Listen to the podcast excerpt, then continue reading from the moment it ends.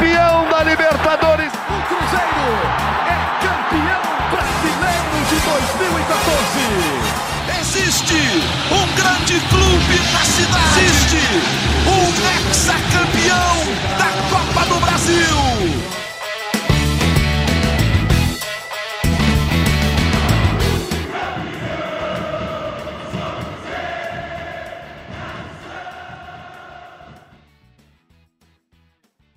Muito bom dia, muito boa tarde, muito boa noite. Alô, Nação Azul, hora de mais uma edição do GE Cruzeiro. Cruzeiro que foi derrotado pelo Fluminense no Mineirão. Um jogo que teve também algumas polêmicas, mas teve um grande público. Nação Azul presente, 51 mil torcedores na volta do Cruzeiro ao Mineirão. O Cruzeiro passou seis meses sem jogar no Gigante da Pampulha. Ontem, um clássico contra o Fluminense. Perguntinhas aqui para nossa turma que eu vou apresentar já já, hein?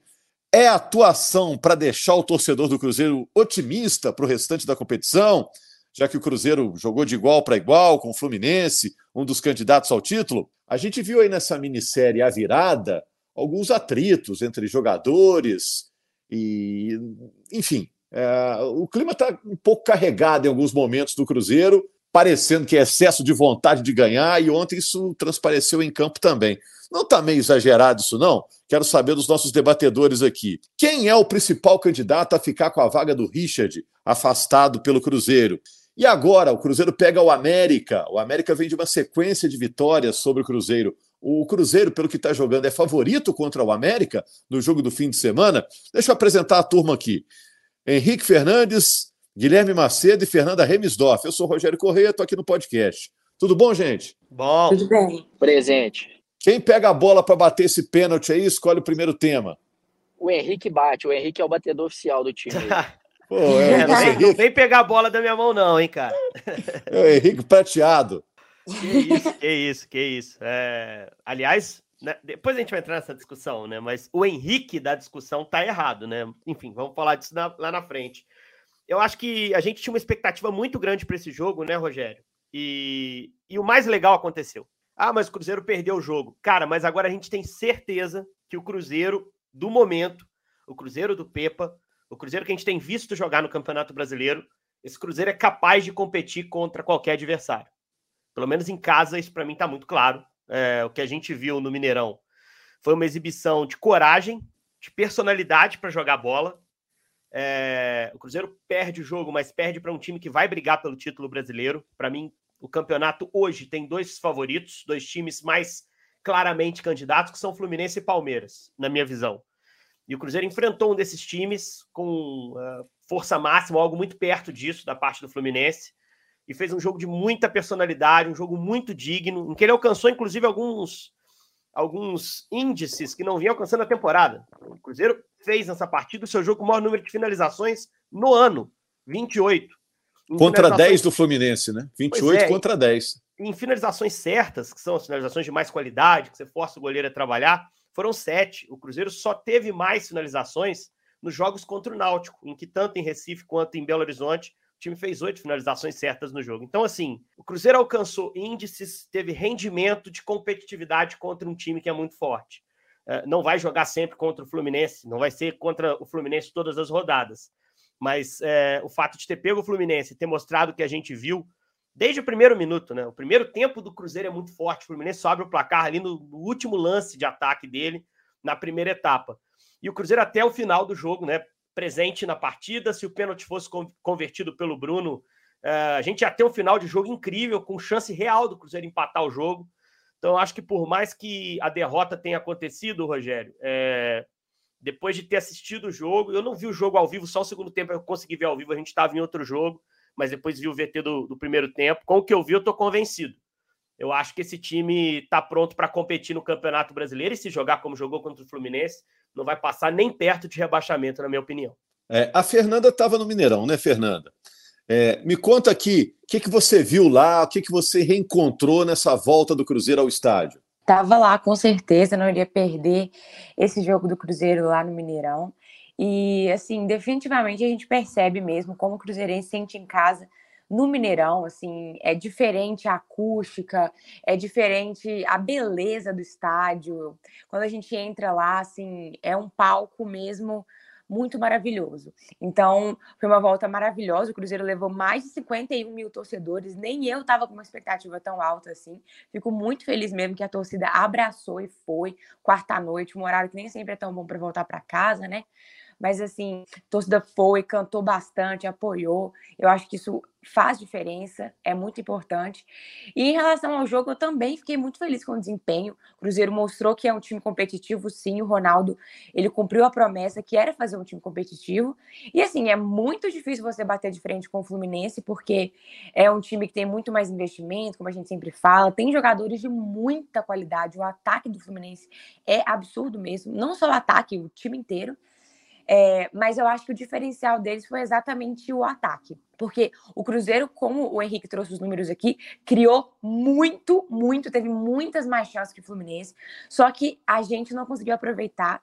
E eles tiveram, assim, uma efetividade muito maior. Então, eles tiveram menos finalizações, mas tiveram mais bolas no gol do que a gente. O Fernando. Então, o Cruzeiro. Oi. Não, e o cano é absurdo, né? Teve uma, uma bola que estourou na orelha dele e foi na trave. Parece brincadeira. A né? bola do primeiro gol. Eu, eu fiquei pensando nos memes que estão criando, né? Que é. Os caras jogam um cano de PVC na, no campo, aí bate no cano e entra o gol, mais um gol do cano. Porque tá entrando todas, né? É, não, ele, ele é muito bom mesmo. E eu já estava preparado para levar um gol do Cano. Mas eu esperava que o Cruzeiro, pelo menos, tivesse feito mais gols, assim. E, infelizmente, eu acho que um dos motivos que o Cruzeiro não conseguiu é, ser tão eficiente ontem é porque a gente tá aí numa fase de um centroavante que não está brilhando. Não, a gente não tem um cano no nosso time, a gente tem um centroavante que infelizmente está numa fase muito ruim.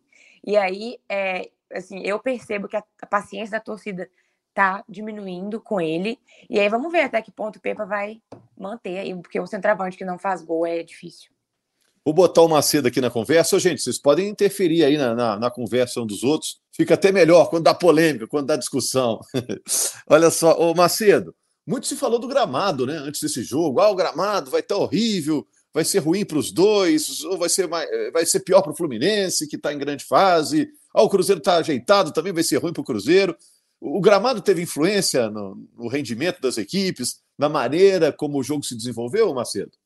Eu esperava que tivesse mais, Rogério. Para ser bem sincero, eu esperava, eu esperava que tivesse mais. E quando eu cheguei, eu estive no Mineirão, né? Acompanhei em loco e quando a gente chegou lá, eu tive uma impressão um pouco ruim é, da condição do gramado. É óbvio que a gente é, não tem acesso completo, não está lá na, na beirada para ver exatamente como é. E de longe a gente pode ser enganado tanto para o bem quanto para o mal, né? E nesse caso, é, a aparência do gramado me fez pensar que seria um pouco pior. Eu acho que assim, é, algumas bolas claramente ficaram mais vivas do que o normal, digamos assim, principalmente é, em algumas jogadas é, de saída de bola para os dois lados, porque o Cruzeiro também é um time que tenta sair jogando, apesar de, de não forçar tanto assim, de não insistir tanto assim nessa bola quanto, quanto, quanto o Fluminense. Mas é, é, essa a bola do Cruzeiro também, saindo de pé em pé. E ficando viva, dificulta esse domínio, e, e eu até cito dois casos envolvendo o Felipe Machado que ele tenta dois domínios de costas e acaba é, quase sendo desarmado. Em uma delas ele é desarmado, mas acaba não tendo uma influência direta, não sai uma finalização do Fluminense, enfim. Mas no geral, eu acho que principalmente pelo que a gente viu nas últimas semanas e por ter é, acontecido um show recentemente lá, eu até esperava que tivesse pior. Né? Então acho que num contexto geral não atrapalhou o espetáculo e a gente pôde ver dois times é, muito bem montados, muito bem organizados. E aí eu tô com o Henrique. O Henrique falou uma palavra que para mim define o que foi o Cruzeiro ontem, que é, que é a coragem, né? A gente estava até conversando, eu e o Henrique, sobre, sobre esse jogo antes, na, na terça-feira, e eu até falava, a gente a estava é, imaginando como seria a atitude do Cruzeiro, se o Cruzeiro marcaria alto ou não, e o Cruzeiro, dentro das possibilidades, fez isso, tentou dificultar, em alguns momentos criou desconforto para o Fluminense na saída de bola. É, se não me engano, ali dos 25 até os 35 minutos do primeiro tempo, Cruzeiro ganhou três ou quatro laterais, arremessos laterais no campo de ataque por ter apertado a saída de bola do Fluminense. Roubou uma ou duas bolas que, que, que geraram ou um escanteio ou uma finalização, por exemplo, no caso é, do Neto Moura, que ele finaliza uma bola na rede pelo lado de fora. Então, é, no geral, o gramado não atrapalhou o espetáculo, e dentro desse espetáculo, eu acho, inclusive, que o Cruzeiro é, não jogou, é, não, não teve um desempenho para perder, e menos ainda por dois gols de diferença, na minha opinião. Mas aí entra a questão da eficiência, é, da eficiência, né? Futebol não é justiça ou injustiça. Futebol é bola na rede e o Fluminense é muito mais eficiente do que o Cruzeiro nesse momento. Para quem não viu o jogo, o Fluminense chegou a fazer 2 a 0 depois o Cruzeiro teve um pênalti, poderia ter diminuído, e na discussão daquele pênalti, o André, peça importantíssima do Fluminense, foi expulso, ou seja, o Cruzeiro tinha chance de diminuir e ia jogar mais meia hora aí, contando é. os acréscimos com, com 11 contra 10, né? E, pelo e, contexto e... do jogo naquela hora, o Fluminense estava é. enrascado, tá? Com homem a menos, o Cruzeiro era o melhor momento do Cruzeiro no jogo, em termos de produção, assim, de, de domínio territorial. Fluminense com 11, Rogério, já estava meio que encurralado no jogo, assim meio que se segurando nos 2 a 0 Cara, nós estamos falando de um Cruzeiro dominando um Fluminense, cara. Um dos melhores times do país. É isso que tem me deixado tão animado. O Gui falou sobre as roubadas na frente. Eu tenho números aqui do Marlon. O Marlon foi o jogador que conseguiu mais desarme no jogo pelo Cruzeiro. Aliás, do jogo. Ele fez sete no jogo. O líder do Fluminense nesse quesito foi o Alexander, com cinco. Dos sete que ele fez, quatro foram no campo de ataque. Quer dizer, o Pepa, em alguns momentos, orientou o time a subir a pressão. E teve momento que o Cruzeiro baixou o bloco também. Tem uma hora que o Fluminense sai da pressão, você tem que ter organização para saber a hora de descer e proteger sua área. E proteger bem a área. Né? O Cabral fez defesa, teve uma no início que foi, foi importante, mas assim, é... o Fluminense precisou dar bola parada para meter um a 0 Um dos times mais criativos do futebol brasileiro precisou dar bola parada para fazer um a 0 o segundo gol. Aí sim, uma jogada muito mais complexa, muito mais bem trabalhada, com saída curta lá atrás e o Pepa lamentou não terem matado a jogada antes. Mas acho que foi um, um jogo, assim, do ponto de vista de competitividade, que o Cruzeiro jogou muito para cima. E um Fluminense, como eu disse, quase completo, né? Só não tinha o Samuel Xavier e o Keno, que eu acho que é titular, não vou nem contar o Martinelli como titular mais, porque acho que o Alexander é um baita de um jogador e, e pôde jogar de volante junto com o André, o que deixa o Fluminense ainda mais forte, porque entra um cara chamado Marcelo no lateral esquerda, que arrumou a falta e cobrou a falta que resultou no primeiro gol. Então, assim, não dá para tirar nada da atuação do Cruzeiro. E, e, ninguém aqui tá ah, celebrando demais um jogo que foi derrota. Afinal de contas, foi derrota. O ideal era ter pontuado.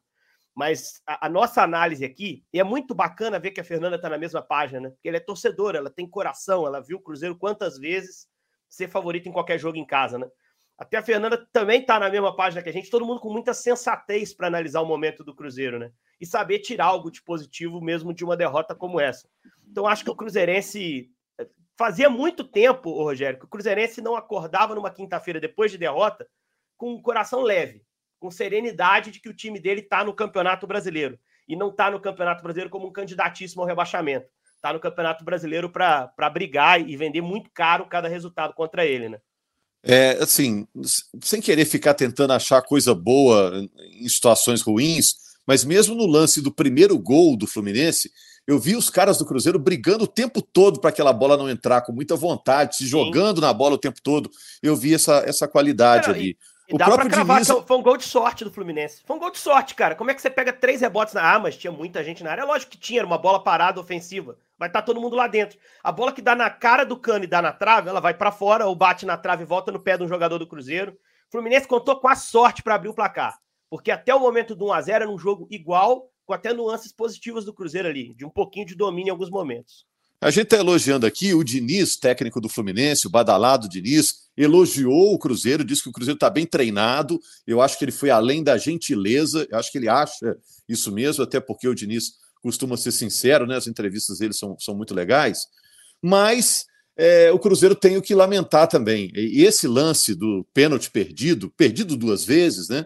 Porque o Fábio se adiantou no primeiro, e depois o, o Bruno Rodrigues teve a segunda oportunidade e perdeu também. Ali é algo que o torcedor do Cruzeiro pode lamentar muito, né, Fernanda? Porque se faz aquele gol, a torcida ia empurrar, e ia dar aquela incendiada no estádio, como já aconteceu em outros jogos recentes do Cruzeiro, né? E tudo isso foi provocado, é, essa perda da oportunidade, pelo próprio Cruzeiro, os próprios jogadores em campo, é, por, por falta de controle emocional, desperdiçaram essa oportunidade, né? Sim, com certeza. Era um momento ali que se o Cruzeiro tivesse convertido pênalti, tinha uma grande possibilidade de é, empatar aquele jogo. E aí sai. A torcida murchou, na sua opinião, depois do, do pênalti perdido? A torcida ficou tensa, né? A torcida ficou brava. Mas aí teve um momento de tensão mesmo, mas aí depois a torcida voltou a apoiar. Mas o que, que acontece? Se o Cruzeiro tivesse, então, convertido essa chance, eu acho que tinha uma grande, uma enorme chance de empatar, né? Porque o time estava bem no jogo, ia ganhar essa moral. E se o Cruzeiro tivesse saído dessa partida com empate, teria sido um ótimo resultado, tendo em vista o adversário que a gente pegou. Mas, é... pois é, assim, foi uma, uma situação bem atípica e a gente percebeu que é algo que talvez eles não tinham conversado antes, né? E a gente teve o Henrique Dourado, que é um cara que tem muita confiança para bater pênalti, então ele realmente queria bater pênalti. E a gente tinha um cara que era definido como batedor oficial do time. Então, o que, que, acontece? Eu acho que a primeira batida definitivamente tinha que ser o Bruno Rodrigues. Ele é o batedor oficial, não tem que brigar, não tem que discutir. Depois que ele perdeu, talvez poderia ter deixado o Henrique Dourado bater pela confiança que ele tava e tal. Mas ao mesmo tempo também o Bruno Rodrigues não tem obrigação de passar a bola, né? Já que ele era o batedor oficial. Enfim, é, é difícil a gente conversar sobre si, porque por mais que o Henrique Dourado praticamente nunca perde, se ele perdesse também, aí ia ter aquela treta de ah, tinha que deixar o Bruno mesmo e tal. Sempre essa confusão. Mas foi feia a discussão mesmo, foi foi bem feio de assistir, mas que bom que eles já se resolveram, já postaram nas redes sociais que tá tudo bem, eu acho que é isso que importa, bola para frente. Não acho que a torcida tem pelo contrário, não é para escolher um lado e vilanizar o outro e ficar de intriga e ficar é, torcendo para um e, e colocando o outro como uma péssima pessoa, porque eu acho que isso é coisa que acontece mesmo.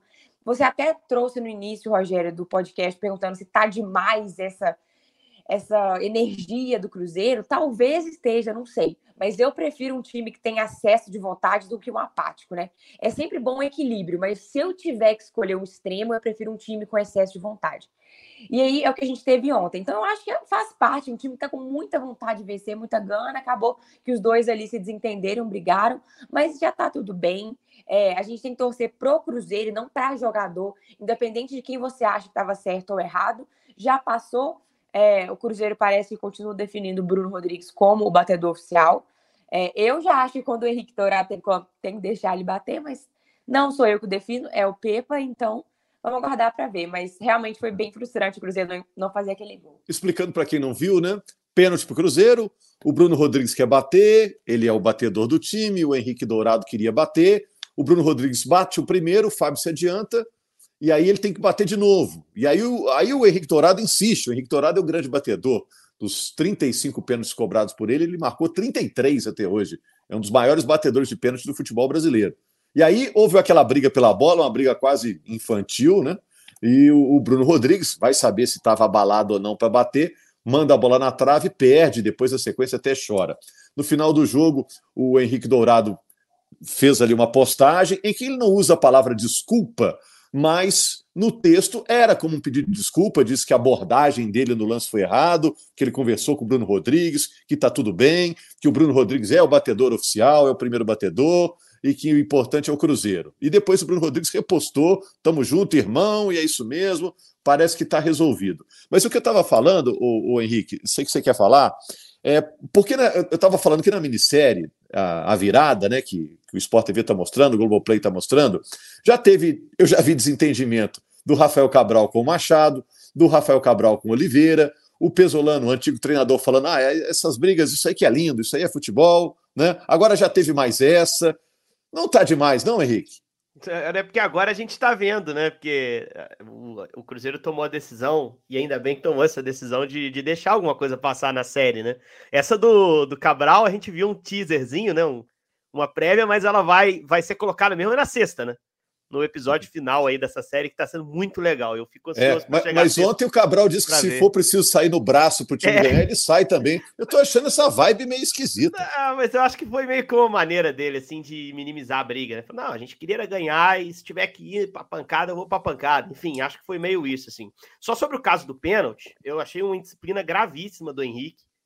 Eu acho que ele jamais poderia ter feito o que fez, porque ele é um momento de concentração para o cobrador, de passar confiança. E a partir do momento que você o pressiona para você cobrar o pênalti e não ele, você está questionando primeiro a capacidade dele de fazer a cobrança.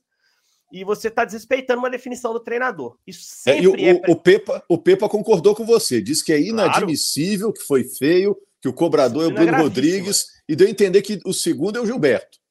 É isso, é, a disciplina é gravíssima. Eu sei que o Dourado bate muito bem, talvez convertesse o pênalti, mas o que foi definido antes, através de treinamentos, observações, ou da vontade do Pepa, o que o Pepa quis, o que ele queria, era o Bruno batedor. Isso tem que ser respeitado em campo. É, o Henrique não respeitou isso em campo. O simples, a simples petulância do Henrique de pegar a bola e dizer que vai bater já atrapalha a concentração do Bruno. Ali era o momento de todo o grupo chamar o Bruno e falar: confiamos em você, você vai cravar e nós vamos começar a virar esse negócio. Então, foi gravíssimo o que o Henrique fez, gravíssimo. Claro que a coisa tá, foi rapidamente contornada, pelo que a gente está vendo. A manifestação dele em rede social não tem que ser desconsiderada, né? Mas eu tenho certeza, até pelo que o Pepa falou na coletiva, que teve uma chamada muito forte por parte do treinador não autoritária, porque ele tinha toda a razão de cobrar o Henrique pelo que ele fez. Eu não pensei que eu fosse ver isso, ainda mais de um cara recém-chegado ao clube, que eu sei quer ganhar, todo mundo quer ganhar, ele queria bater para fazer o pênalti, ele queria converter. Mas eu acho que essas definições elas são feitas antes do jogo e tem que ser cumpridas rigorosamente. A não ser que o Bruno diga, ó, oh, não estou confiante, não estou bem, estou sentindo um problema físico, estou sentindo a pressão. Não é feio, cara, isso faz parte. Mas o Bruno não deu nenhum sinal, pelo contrário, ele foi lá e se apresentou para a cobrança. Né? E muito provavelmente, se não tivesse tido toda essa discussão, a chance dele converter o pênalti era muito maior, porque a gente sabe a pressão que o cara passa nesse momento. Então foi muito grave, e, e como o Pepa falou, acho que foi bem feito, né? Acabou o jogo, já resolve isso. Isso não pode deixar arrastar. Tem que reunir os dois e o treinador fazer valer a sua autoridade, porque a definição é do Pepa. Quando o Henrique pega a bola, ele não desrespeita só o Bruno, ele desrespeita o treinador, que fez a definição, que fez a escolha. Se quer ser o cobrador, primeiro tem que se tornar titular do time. O Henrique não é. É, se quer ser o cobrador, convença o treinador no, nos treinamentos, mostre para o treinador que você é a melhor opção e aí sim você vai reivindicar cobrar. Então achei muito grave o que aconteceu, foi o ponto negativo de uma noite que a gente está exaltando o Cruzeiro como um todo, né, Rogério? E o Pepa foi muito firme, né, o Macedo? Muito, muito firme e até assim, é diferente do que a gente viu em outras, outras entrevistas dele, né? Talvez seja a primeira crise que ele tenha que, que gerir nesse elenco do Cruzeiro, talvez não, com toda certeza. E só para citar dois aspectos em relação a esse assunto. O primeiro é que, além do Henrique ter brigado para cobrar, depois que fica definido que quem vai para cobrança é o Bruno, ele ainda vai lá falar mais alguma coisa com o Bruno. E claramente ainda insatisfeito. Então, e, e a, depois da, do erro do Bruno, que o Bruno inclusive chora, é consolado por jogador é. do Fluminense. Rola até uma mini peitada ali, né? Teve uma. Exatamente. É, exatamente. E o outro caso que, que você citou aí do, do Oliveira com o Cabral foi no jogo que ainda não, não foi ao ar na série, né? Foi no jogo contra o Democrata de Sete Lagoas e que o D'Alessandro, gerente de futebol contratado justamente para fazer isso, para ter esse elo da comissão técnica, para gerir o elenco de alguma forma junto com a comissão técnica, precisou intervir ali porque o clima ficou quente agora. O que eu acho é que assim, vestiário tem isso muito mais do que a gente imagina e do que a gente tem acesso, obviamente. Mas quando vai para o campo com dezenas de câmeras, é, milhares de pessoas vendo, fica muito mais grave e até para fazer essa gestão é muito mais difícil também, porque qualquer rusga que houver entre os dois, por menor que seja, certamente a gente vai colocar uma coisa ligada à outra e não tem como não ser assim, né? Enfim, e por exemplo, mas... Macedo, por exemplo, agora dá para escalar o Dourado no lugar do Gilberto no jogo com o América? Depois não, isso aí tudo? eu, não, isso aí eu acho que não tem problema nenhum. Eu, não, não vai acontecer agora, porque o, o Dourado ainda está buscando a melhor forma física, não tem condições de 90 minutos, talvez nem de 45, 50, 60 minutos. Então, isso aí o Pepa vai ter mais tempo para poder fazer. Mas, é, de fato, é uma situação que prejudica o, o Henrique até no momento que o Gilberto está muito mal e que ele poderia ganhar espaço de outra forma, né?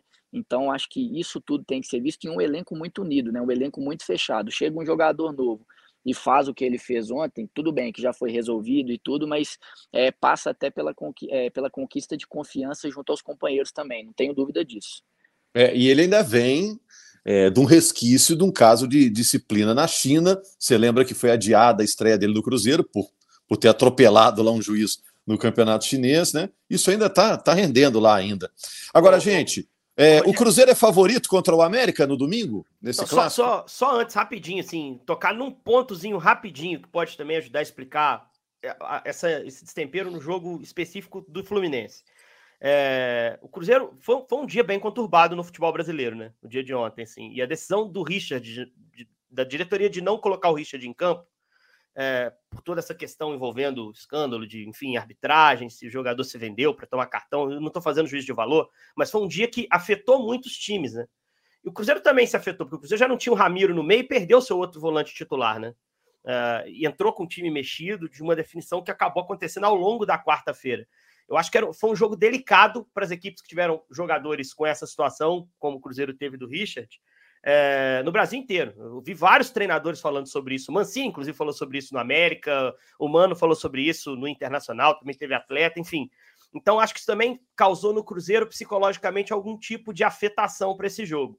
Não estou dizendo que seja explicação, mas não foi um dia comum, foi um dia tenso. E até fiquei muito surpreso com a atuação também por isso porque eh, o time se viu com a preparação um pouco eh, atrapalhada para esse jogo, a concentração para o jogo em si.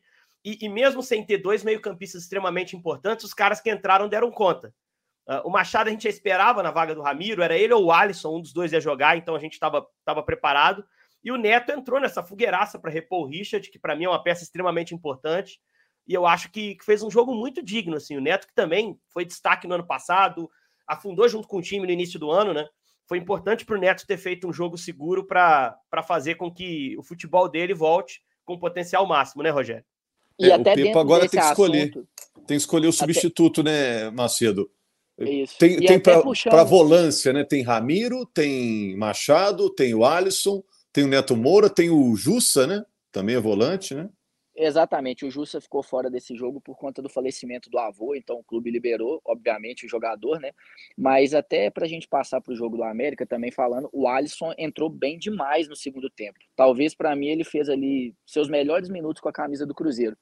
Muito, muito leve, muito tranquilo, chegando na área, ajudando na recomposição, para evitar os contra-ataques do Fluminense, que, que tudo bem, não eram, não eram muito fortes naquele momento da partida, ali nos 20 minutos finais, 25 minutos finais, mas ele, ele para mim, ontem, ele se coloca na briga mais ainda por uma, por uma, por uma posição nesse time de titular do Cruzeiro, principalmente com esse afastamento do Richard, que a gente não sabe por quanto tempo que vai durar e nem sequer se ele vai voltar a jogar pelo Cruzeiro. E, enfim, eu acho que ele, que ele se coloca até como opção para o jogo contra o América, dependendo é, do que o Pepa tiver de visão e do que ele teve de avaliação em relação ao Felipe Machado e ao Neto Moura. E outro jogador que eu e Henrique, na terça-feira, também conversamos, e o Henrique falou: ó se ele entrar nesse jogo contra o Fluminense, como ele entrou no clássico contra o Atlético, ele vai jogar bem, vai ajudar o Cruzeiro, que é o Wesley. E que para mim jogou muito bem. Eu acho que essa posição ali do lado direito agora do ataque, que com o Pepa ficou em aberto durante todo esse esse primeiro momento de trabalho, para mim agora vai caminhando para que o Wesley pelo menos tenha uma sequência, que a gente não escale o Cruzeiro com uma dúvida ali, vai Nicão, vai Wesley, vai Rafael Bilu, que agora está lesionado, obviamente, mas o Wesley ontem, para mim, fez um grande jogo, em termos de recomposição, ajudando muito o William no lado esquerdo, que é extremamente forte do Fluminense, com o Marcelo Alexander caindo por ali, enfim, o Ganso, que roda o campo inteiro e aparece ali por vezes também. E, e, ofensivamente, tudo bem, perdeu um gol, mas opção de passe o tempo inteiro e pedindo lançamento, buscando bola, sofrendo falta. Ele que, que, que, consegue o cartão amarelo do Marcelo e que participa também de um lance que o Cruzeiro ficou pedindo pênalti, envolvendo o próprio Marcelo, que talvez poderia gerar até expulsão do jogador. Então, eu acho que ontem, depois de ter feito dois gols contra o Santos e de, de ter jogado muito bem ontem, o Wesley se coloca como titular do Cruzeiro nesse momento, pensando é, nesse clássico aí de domingo contra o América, Rogério. Olha só, eu vou fazer igual o Pepa, vou dar a, a bola na mão da Fernanda Remisoff para ela bater o pênalti, que eu perguntei para vocês e vocês não responderam, hein? O, o, Cruzeiro é favorito contra o América? O América está com sete vitórias seguidas sobre o Cruzeiro, mas o Cruzeiro está apresentando um bom futebol. E aí, Fernanda, bate esse penal aí. Sim, eu acho que o Cruzeiro é favorito, está jogando muito mais bola, o América está aí é, passando por uma fase difícil, já não estava bom, e aí agora também tiveram alguns atletas, um atleta oficialmente afastado, outros que o América falou que estão aí no DM, mas que, enfim. Então, eu acho que o Cruzeiro é favorito sim, e para mim tem a obrigação de ganhar esse jogo. E eu vou estar tá lá para poder apoiar. Favorito, viu, Rogério? Palavras vou, fortes, vou... hein? Não, não vou brigar com a Fernanda para bater o pênalti, não. Ela já bateu, mas eu vou pegar o rebote aqui. Se ela errar o primeiro, eu bato o segundo. Mas o Cruzeiro é favorito pelo momento. Mas aí entra a questão psicológica também, é, por esses sete jogos, enfim. Eu acho que o Cruzeiro hoje está mais organizado do que o América e até a gente tem que ver como que é, como que vai afetar essa questão psicológica lá dentro do América, porque foram pelo menos três jogadores citados, é bom a gente falar isso, e só um que está afastado até o momento, que é o Nino Paraíba, e em um momento que não tem o Arthur, então isso influencia, só passa a ter o Marcinho como lateral direito. Eu acho que o Cruzeiro hoje é um time mais organizado e pode ser psicologicamente também passar por um momento melhor do que o América. Agora, o América saiu celebrando o ponto que conseguiu lá em Bragança Paulista, né? O América empatou com o Bragantino 2 a 2 num jogo que talvez tenha sido que ele jogou pior no campeonato. Porque o América vinha jogando. O América não está na classificação que merece pelo que tem jogado.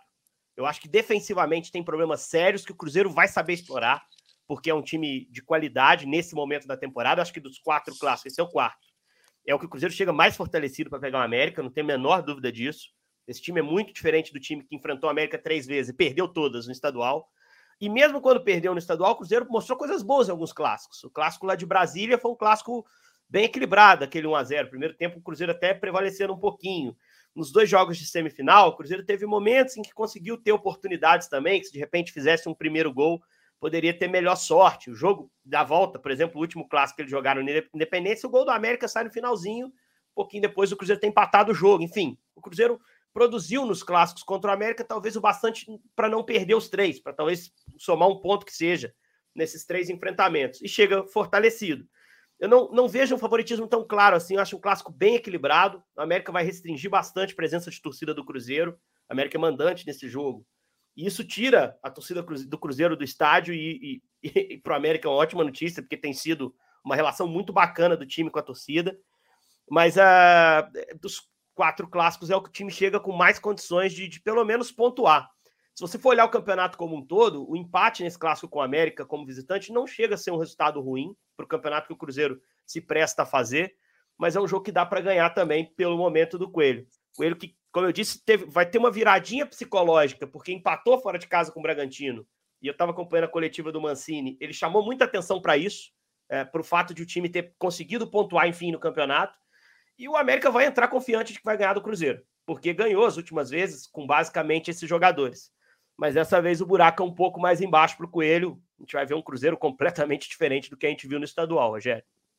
E vamos falar disso no podcast de segunda-feira, em mais uma edição do GE Cruzeiro. Valeu? Sport TV mostra esse jogo, em domingo, seis e meia, o clássico entre América e Cruzeiro, Coelho contra Raposa. Grande abraço, Nação Azul.